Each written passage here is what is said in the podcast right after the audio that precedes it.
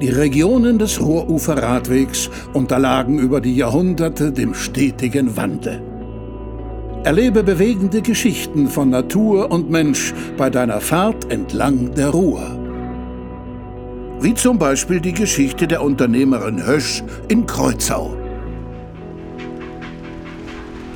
Willkommen in Kreuzau-Schneidhausen. Willkommen am Stammhaus der Hösch-Familie. Mein Name ist Hermine Hösch und ich bin Teil der bewegten Vergangenheit einer der bedeutendsten Industriefamilien in Deutschland. Industrialisierung und der Name Hösch, das gehört hier in der Region eng zusammen und hat auch schon lange Tradition. Nicht umsonst gilt unser Stammhaus als der älteste noch existierende Industriestandort auf dem europäischen Festland. Dabei fing alles ganz klein an. Mit einer Genehmigung für eine Eisenschneidmühle, die mein Vorfahr Leonhard Hösch im Jahr 1742 erhielt, begann genau an diesem Ort die Geschichte unserer Familie. Bereits ein Jahr später wurde der Bau, vor dem Sie jetzt stehen, errichtet. Seit dieser Gründung hat unser Unternehmen und mit ihm unsere Familie den Wandel der Zeit überlebt. Kriege, Frieden, Zerstörung und Wiederaufbau prägten uns und führten uns durch gute und schwere Zeiten.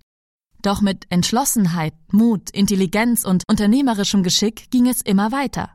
Und neben allen wirtschaftlichen Veränderungen war ich selbst an diesem Ort der Vorreiter eines gesellschaftlichen Wandels. Als eine der ersten Frauen überhaupt war ich es, die Ende der 1930er Jahre ein Unternehmen leitete. Mein Mann Lothar, eigentlich für diese Aufgabe vorgesehen, war nicht geeignet, die Firma mit den damals rund 300 Arbeitern und Angestellten in richtiger Weise zu führen.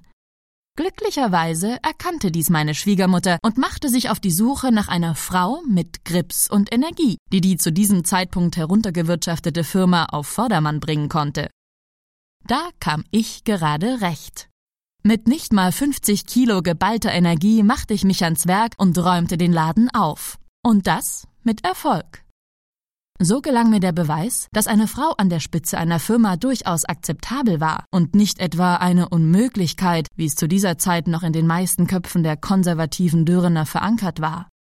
Und nicht nur im Beruf saß ich am Steuer. Die erste Frau, die in Düren ein Automobil fahren durfte, war nämlich auch ich. Lust auf mehr? Dann hör dir auch gleich noch die anderen Geschichten an. Oder erlebe sie einfach selbst auf deiner Tour zwischen der Quelle im Hohen Fenn bei Bautrange in Belgien und der Mündung in die Maas bei Roermond in den Niederlanden. An den interaktiven Rast- und Erlebnisstationen entlang der Strecke erzählen Zeitzeugen eindrucksvoll über ihr Leben an und mit der Ruhr. Bis bald und eine gute Fahrt für dich auf dem Ruhrufer Radweg.